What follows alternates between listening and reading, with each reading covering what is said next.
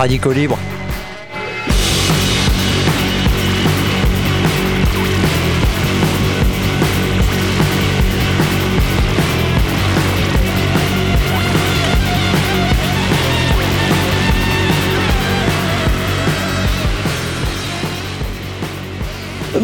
Bonjour à tous, vous êtes toujours sur le 107.3 de Radio Elpa pour une émission intitulée Radicaux Libre dont les derniers opus sont disponibles dans la page de l'émission Radicaux Libre sur le site radioalpa.com. Voilà, c'est dit. On aurait pu vous parler cette semaine de l'institutionnalisation de la fin du monde. Oui, depuis le 20 janvier, les routes sont coupées en France par des agriculteurs revendiquant une meilleure qualité de vie pour eux et des prix rémunérateurs pour leur activité. Le mouvement qui avait commencé en décembre dernier s'est amplifié avec des actions de désobéissance civile. En l'occurrence l'occupation de l'espace public pour que les revendications soient entendues. Rassurons-nous, elles le sont. En effet, les agriculteurs productivistes ont le soutien des libéraux qui nous gouvernent. Écoutez plutôt euh, ce qu'en disait Gérald Darmanin il n'y a pas si longtemps. Il n'est pas prévu d'évacuation euh, par les forces de l'ordre. En tout cas, c'est les consignes que j'ai données préfet au directeur général de la gendarmerie, puisqu'il n'y a pas de dégradation. Euh, sur euh, ce site. Et euh, je laisse évidemment le travail très important que fait le gouvernement avec les agriculteurs, voilà, qui, qui, subissent un moment difficile dans leur vie professionnelle. Et je vais évidemment politiquement soutenir, tout en les encourageant évidemment à respecter le bien commun, mais c'est ce que font en très grande majorité des cas les agriculteurs. Aïe aïe aïe, quand vous avez un humoriste d'extrême droite qui vous soutient, ça veut dire que peut-être les valeurs que vous défendez ne sont pas terribles, terribles. Alors que se déroule ce blocage qui en amène d'autres sur le tracé d'un aménagement inutile, sauf pour les adorateurs de la croissance du produit intérieur brut, l'A69, qui doit relier Castres à Toulouse, en gagnant du temps au détriment de plus de 300 hectares de terres agricoles, forêts et autres territoires non bétonnés, eh bien des, des activistes ont aménagé une ZAD oui, une ZAD. Une ZAD expulsée par les bons soins des forces de l'ordre qui obéissent, c'est leur principe de vie, aux ordres de la préfecture. Même si la préfecture dit ben non, c'est pas nous. Eh ben alors qui a donné l'ordre? En fin de journée, le samedi 20 janvier, ah tiens, c'est le même jour que un poids lourd transportant une pelle mécanique est arrivé sur le site pour détruire le campement. Huit personnes ont été arrêtées dans la foulée par euh, les forces de l'ordre présentes. Plus tôt dans l'après-midi à Castres, une centaine de manifestants se sont réunis pour contester l'arrêté préfectoral interdisant leur rassemblement initial. Un canard qui s'appelle le journal d'ici parle d'une cinquantaine d'opposants les journalistes ont sans doute fait un stage au Maine Libre ou au Ouest France pour apprendre à mal compter. Bien sûr, les opposants ont aussi eu affaire aux forces de l'ordre, quatre arrestations. Cependant, à l'heure où nous parlons, des opposants à la destruction de milieux de vie sont toujours dans les arbres sur la zone de la ZAD. Pas facile à expulser les fameux écureuils. Que conclure? Que conclure de cette concomitance entre les déclarations d'Armanesque et l'expulsion d'une ZAD Il convient de se rendre à l'évidence. Nos soi-disant représentants privilégieront toujours ceux qui veulent bien participer à l'accumulation de profits et mettre l'économie en tête de leurs préoccupations, même si les agriculteurs ne sont pas ceux qui roulent le plus sur l'or. Mais en tout cas, ils sont tout à fait aptes à accepter, et c'est ce qu'ils font pour une grande partie d'entre eux, à accepter la mise en concurrence des uns contre les autres. Peut-être que c'est contre ça qu'il faut lutter plutôt que pour euh, moins de normes environnementales et euh, plus de revenus. Euh, tandis que qu'ils sont intraitables, nos soi-disant représentants, avec ceux qui défendent les milieux de vie et veulent remettre l'économie à une place subalterne dans nos vies. Pour les défenseurs du vivant, les tribunaux, restons sur le cas de l'A69. Le 17 janvier, quatre militants écologistes ont été jugés à Toulouse pour s'être enchaînés en mars 2023 à des engins de chantier, en l'occurrence des élagueuses qui servent à couper les branches des arbres, première étape, avant l'abattage. Parce que tout le long du trajet de l'A69, des forêts, des bosquets, des petits bois ont été détruits. Le 17 janvier, devant le tribunal correctionnel de Toulouse, ces militants avaient le soutien d'une centaine de personnes, dont des membres du collectif Archipel Citoyen et l'eurodéputé écologiste Marie Toussaint, entre autres. Les écolos, d'ailleurs, qui, au niveau de l'Assemblée nationale, demande une enquête parlementaire, le Sénat aussi, une enquête parlementaire sur cette A69 et sur les collusions possibles entre les différents acteurs. La motivation principale des soutiens comme des inculpés, agir pour préserver nos milieux de vie et dénoncer l'archaïsme des aménagements proposés par nos soi-disant représentants. Le procureur, dont le métier est d'accuser au nom du peuple, a requis 1000 euros d'amende dont 900 avec sursis. Ouais. Euh, ça prouve bien que le gars, il est pas, euh, enfin, ça a pas l'air très très clair euh, cette idée que bah, ce qu'ils ont fait est vraiment inadmissible. En tout cas, ils ont été arrêtés, ils ont été jugés, mais là, on leur demande 100 euros d'amende. Voilà. Tandis que les avocats, eux, plaident pour l'état de nécessité qui oblige le citoyen de base à agir face à un danger, surtout quand les autorités n'agissent pas. Et même agissent dans l'autre sens. Ah bah oui, c'est à ça qu'on a affaire. Décision le 28 février prochain. Beaucoup d'autres militants sont sur la sellette cette semaine des convocations à Castres. Ça aura lieu également le 14 février, le 19 mars, le 23 avril, le 15 mai. Vous voyez tout un programme de répression de ceux qui veulent conserver le vivant. Pour l'instant, puisqu'à chaque fois que les forces de l'ordre interviennent, des militants sont arrêtés, ce qui augmente encore après euh, le nombre de procès, d'intervention des forces de l'ordre et d'arrestation. Il n'en est pas du tout question cette semaine. Et encore ce samedi, on peut, on peut parler quand même d'une belle écoute de la part de nos soi-disant représentants vis-à-vis des agriculteurs. Marc Fesneau, ministre de l'Agriculture et de la Souveraineté Alimentaire. Il reste euh, donc plusieurs points de blocage en France euh, malgré vos annonces. Et cela fait euh, plus d'une semaine que les agriculteurs bloquaient les routes. Certains s'en sont pris à des préfectures. Hier, c'est le bâtiment de la mutuelle sociale agricole de Narbonne qui a été incendié. Pourquoi tant de mensuétude avec eux? Est-ce que ça va continuer? Dans les jours qui viennent Vous allez continuer à laisser faire, comme disait Gérald Darmanin? Il n'y a aucune ambiguïté sur le fait que des violences telles que celles qui sont passées à Narbonne, violences aux personnes et violences aux biens, ne sont pas acceptable. Donc je, je dénonce des actes qui sont minoritaires. Euh, nous étions hier avec le Premier ministre sur un, un, point de blocage tout à fait pacifique, sans aucune dégradation. D'ailleurs, ils ont tenu à nous le dire. Euh, distinguons ce qui est une colère de gens qui gagnent parfois, qui travaillent. C'est quand même la seule profession qui peut travailler 40, 50, 60, 70 heures et qui accepte, dont on accepte collectivement qu'ils puissent perdre de l'argent ou gagner 200 euros par mois. Donc ça peut légitimement aussi euh, provoquer euh, des moments de tension ah oui, des moments de tension. Oui, alors euh, oui, euh, c'était samedi 27 janvier dans le 8.30 de France Info. L'argument de celui qui travaille et qui doit légitimement vivre de son travail ne fonctionne pas quand vous êtes gilet jaune. Mais si ce sont des camarades de classe idéologique, puisque on sait quand même que les représentants euh, de, du monde agricole sont plutôt à droite, voire à l'extrême droite, chasse, peste, nature et tradition, des amis des macronistes maintenant, eh bien, ne sont pas les plus progressistes des personnes que nous avons pu rencontrer. Alors, alors, dans le le cadre euh, des agriculteurs, eh bien la loi peut dicter ça. La rue, pardon, peut dicter sa loi. En même temps, les barrages euh, organisés par les agriculteurs, donc des atteintes à la liberté de circulation, une activité primordiale pour les libéraux, capable de faire voyager des fraises, des perceuses électriques et tutti quanti sur des milliers de kilomètres pour accroître leurs profits avec de la main d'œuvre moins chère. Les barrages, disais-je, se multiplient partout en France. Certains ont été levés depuis des annonces de Gabriel Attal. On a vu Gabriel Attal à la ferme. On a vu Édouard Philippe à la ferme. On en voit plein à la ferme. Eh oui, ils nous font Caroline ou Martine à la ferme. Mais il n'empêche que, euh, bon, c'est bien beau de mettre ses papiers sur une botte de paille. Ça ne fait pas de vous quelqu'un qui comprend le désarroi de personnes coincées dans un modèle productiviste qui n'est peut-être pas le meilleur pour euh, l'activité de création de biens de subsistance, en l'occurrence de la nourriture. Donc ça se multiplie partout en France et les syndicats agricoles sont reçus par les principaux représentants de l'État, Premier ministre, ministre, etc. Essayez de faire ça quand vous êtes soignant. Euh, euh, quand vous êtes, euh, je sais pas moi, dans l'industrie, euh, quand vous êtes chômeur, tiens, en demande d'emploi, ou quand vous êtes gilet jaune, bon courage. Il faut dire que les agriculteurs qui barrent les routes rentrent tout à fait dans le modèle voulu par ceux qui dirigent actuellement le pays. Un modèle productiviste dans lequel bon nombre de paysans sont coincés. Ils doivent produire des marchandises agricoles dont les prix sont fixés dans des bourses, ou par des industriels qui vont leur faire des contrats, ou par des distributeurs. Une fixation des prix qui est normalement encadrée par des lois, comme la fameuse Egalim. Ah, tiens, on voit bien euh, l'activité de ceux qui font dans la communication. D'ailleurs, le ministre de l'économie capitaliste a tapoté, a tapoté de l'index sur un guéridon pour mettre la pression cette semaine sur ceux qui ne respectent pas la loi. Une liste de noms est sortie du chapeau. Et dès bientôt, hein, ils vont voir ce qu'ils vont voir.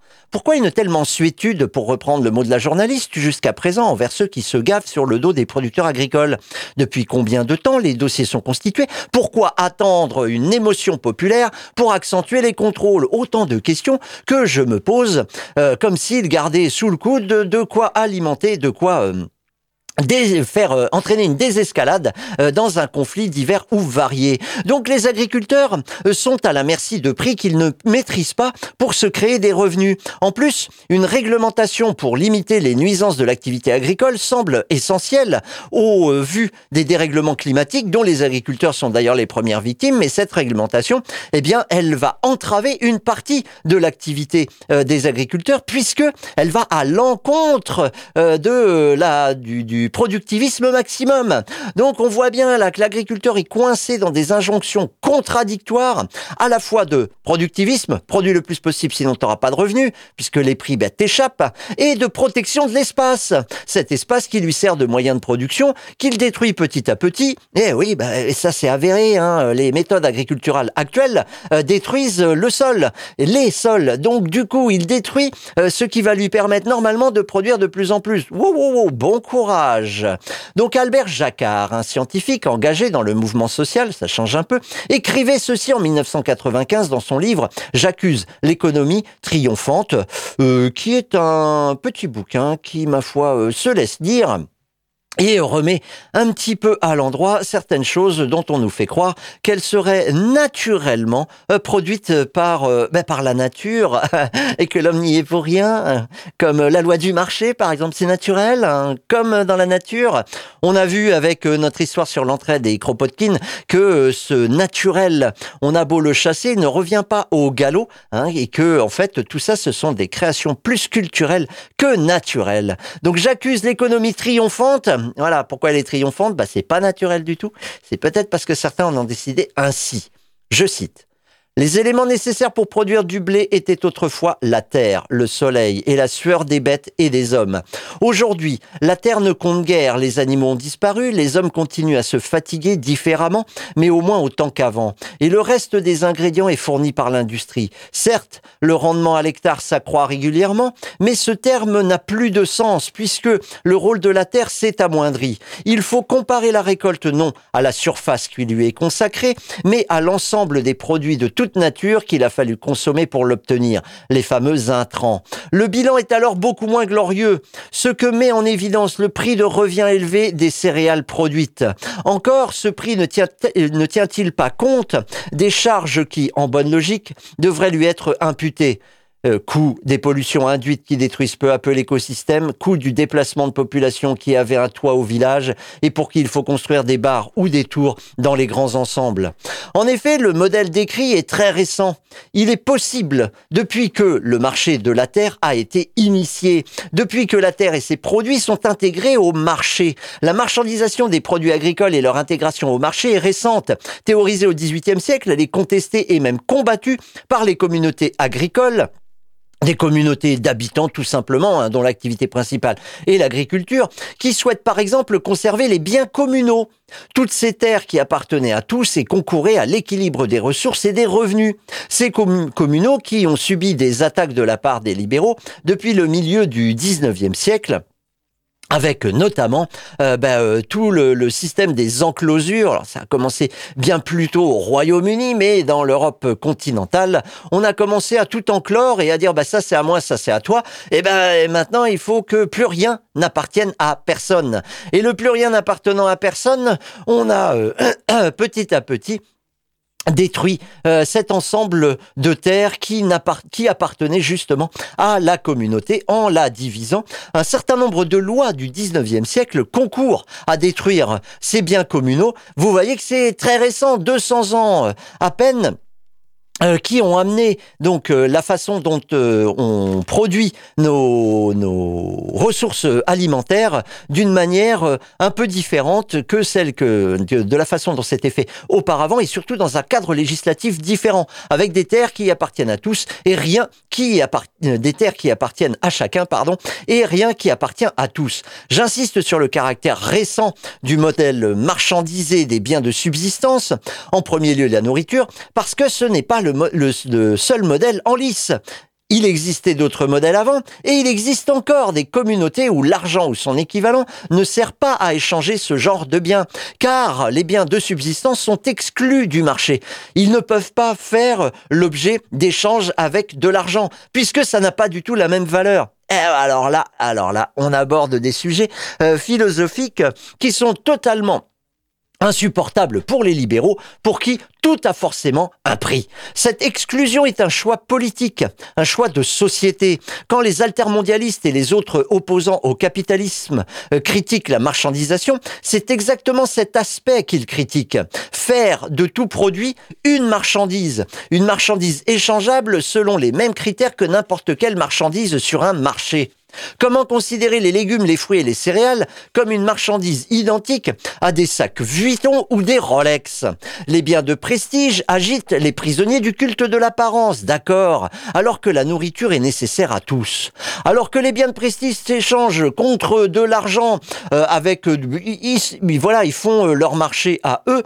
ces gens-là, par contre, pour les biens de subsistance, il conviendrait de les mettre hors marché puisque les échanger leur mettre un prix, faire jouer à la baisse, jouer à la hausse, pouvoir spéculer sur des biens de subsistance, ça peut créer des famines, euh, comme les émotions populaires qui ont eu lieu dans un certain nombre de pays à partir euh, des années 2008-2009. De la même manière, avec la multiplication des échanges et la spécialisation euh, de certains pays, eh bien, il convient de voir que au niveau agricole, quand l'Ukraine se retrouve en guerre contre la Russie et ne peut plus exporter son blé, eh bien, ça met un certain nombre pays, pays dans la mouise, puisqu'ils n'ont plus euh, ce qui leur permet d'avoir une certaine... Euh, non pas indépendance, mais euh, d'avoir un minimum de nourriture pour l'ensemble de la population. Et justement, cette culture de la souveraineté alimentaire et de l'indépendance alimentaire devrait nous agiter beaucoup plus que de savoir si Bernard Arnault est premier, deuxième ou troisième au classement de ceux qui sont le plus pétés de thunes. Donc là, quand les altermondialistes s'opposent à cette idée de marchandisation, eh bien, c'est euh, justement cette idée que les choses n'ont pas la même valeur. La nourriture est nécessaire à tous, les sacs Vuitton, on s'en branle. Pour les libéraux, ça se vaut. Eh ouais, surtout cela vaut euh, c'est-à-dire que ça a une valeur marchande. Un prix est attaché à tout. Toute marchandise est donc échangeable. Eh ben, si tu peux pas te le payer, tu en meurs. Mais là, là, ils ne voient pas la différence. La démarchandisation des produits de subsistance est un combat difficile à mener auprès des exploitants agricoles. Comme le discours critique contre la bagnole auprès des ouvriers de chez Renault, par exemple. Mais ça vaut le coup d'en parler. Si vous avez l'occasion de vous retrouver sur un barrage, essayez de voir à quel point les personnes euh, qui participent sont coincées dans un modèle pour lequel ils ne sont pas tout à fait d'accord mais dont ils ne voient pas de sortie. Alors attention, la chasuble CGT n'est pas la bienvenue.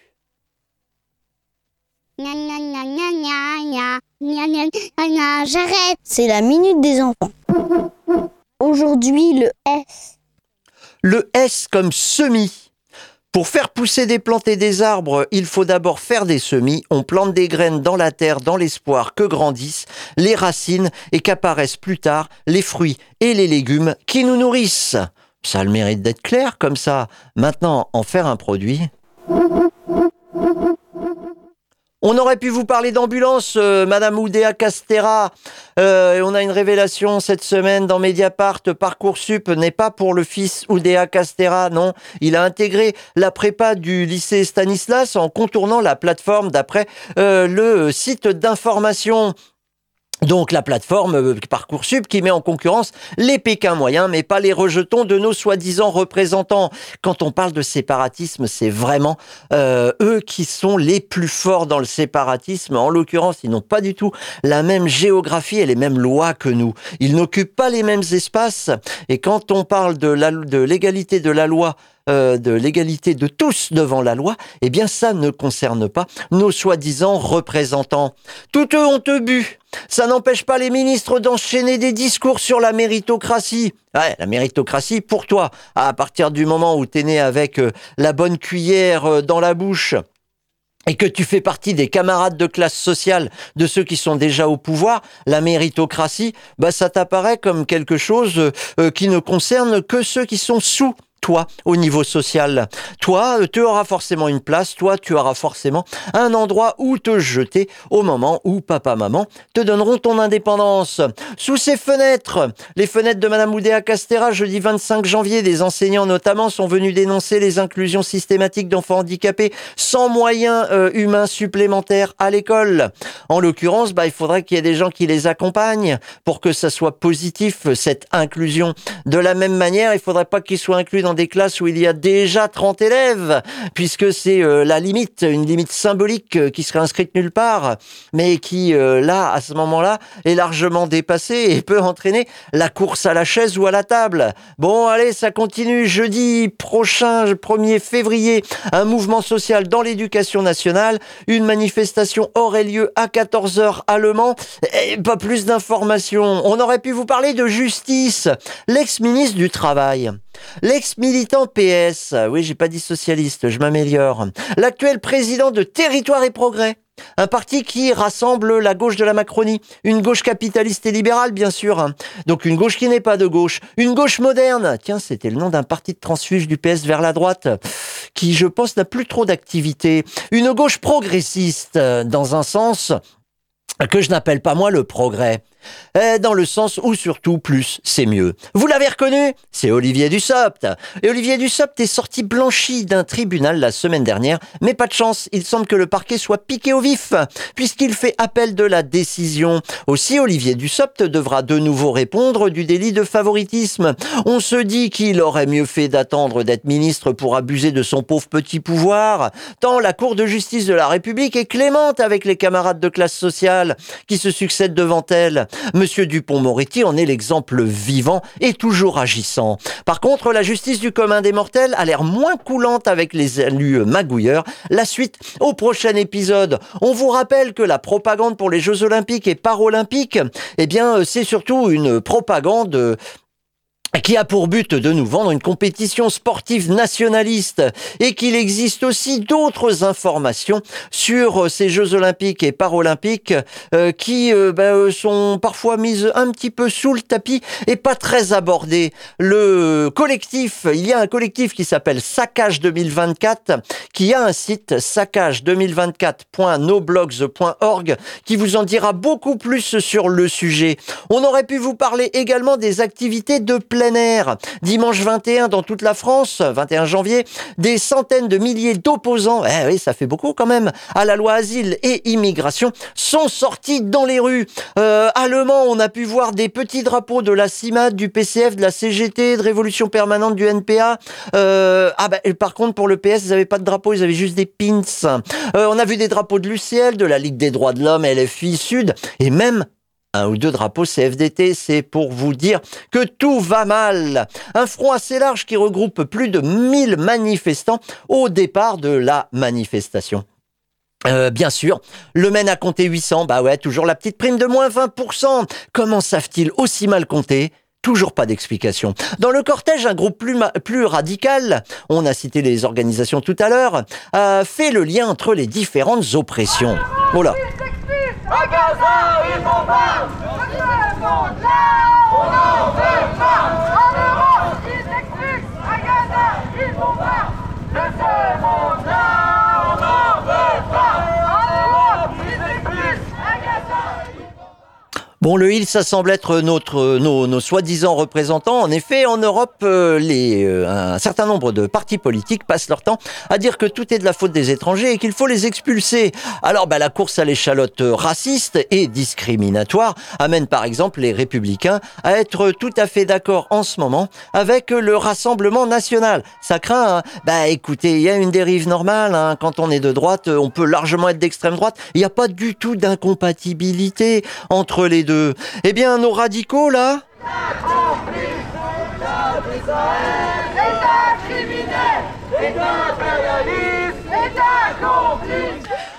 Font des liens entre les différentes oppressions que subissent les populations. Et ils s'arrêtent avenue Rostov-sur-le-Don, au pied de la mairie, pour que des migrants s'expriment. La tête du cortège avance, sans savoir ce qui se passe. Avant d'attendre, ne voyons pas le reste de la manifestation. Il s'est passé la même chose devant le palais de justice. Comme quoi, un peu plus de coordination, ce serait pas mal. Il, tout ce beau monde était réuni euh, dimanche 21 avec le mot d'ordre de ne pas promulguer la loi. Lundi 22, le lycée Bellevue allemand était bloqué par des opposants à la même loi.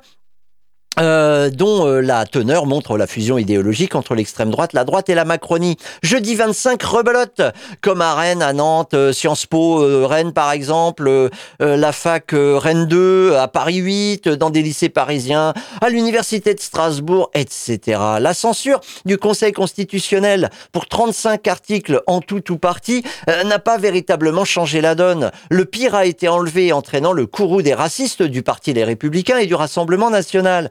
Et encore, les recours euh, euh, risquent de continuer puisque 41 des 51 articles promulgués par le président de la République n'ont pas été observés par le Conseil constitutionnel, étant donné que personne ne leur a demandé de vérifier la conformité des 41 articles en question à la Constitution.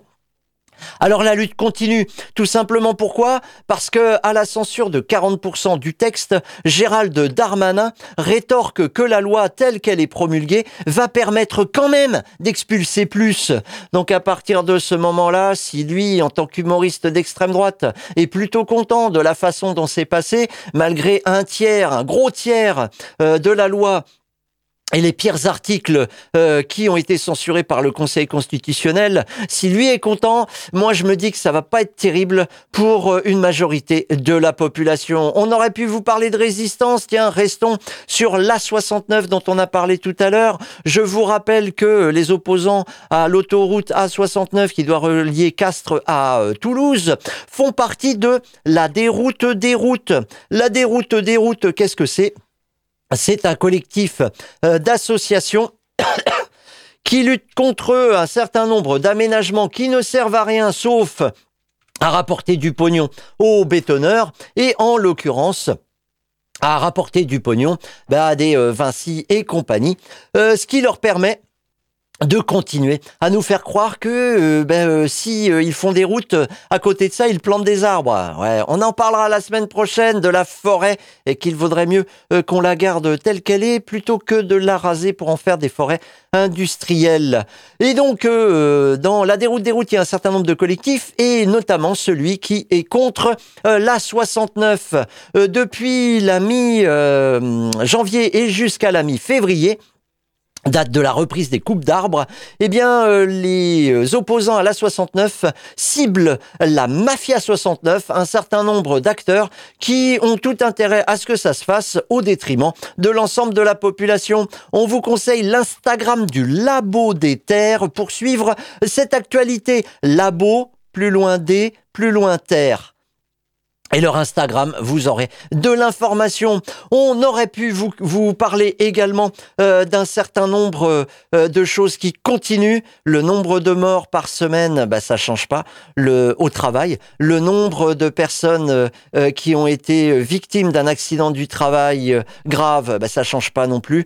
quant à ceux qui sont reconnus comme ayant des troubles musculo-squelettiques invalidants, ça change pas trop non plus. Alors, bah, continuons la lutte. La lutte continue et continuons notamment, par exemple, en euh, ciblant euh, euh, un certain nombre d'entrepôts qui devraient se construire à Chéré, dans la Sarthe, dans l'est de la Sarthe. Il y a une pétition contre le méga complexe d'entrepôts à Chéréo, ah oui, puisqu'ils ont changé de nom. Si vous voulez en savoir plus, allez sur le site Win, comme Luin, avec, euh, ah, pas oublier le S, sinon ça marche pas.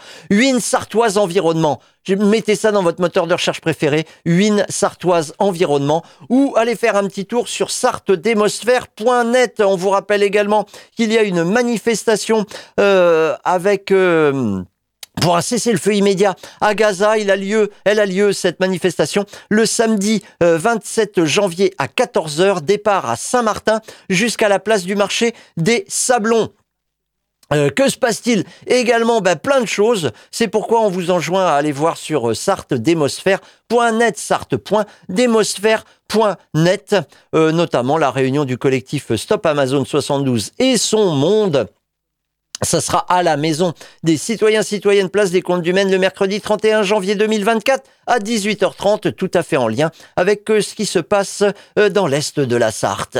Eh bien, en attendant de se retrouver pour parler de forêt et puis en espérant que euh, bah, il y ait une, un accord qui se trouve entre ceux qui manifestent pour obtenir plus de revenus et ceux qui manifestent pour que ça soit pas la fin du monde. En espérant ça, eh bien, je vous dis tout simplement Allez, au revoir.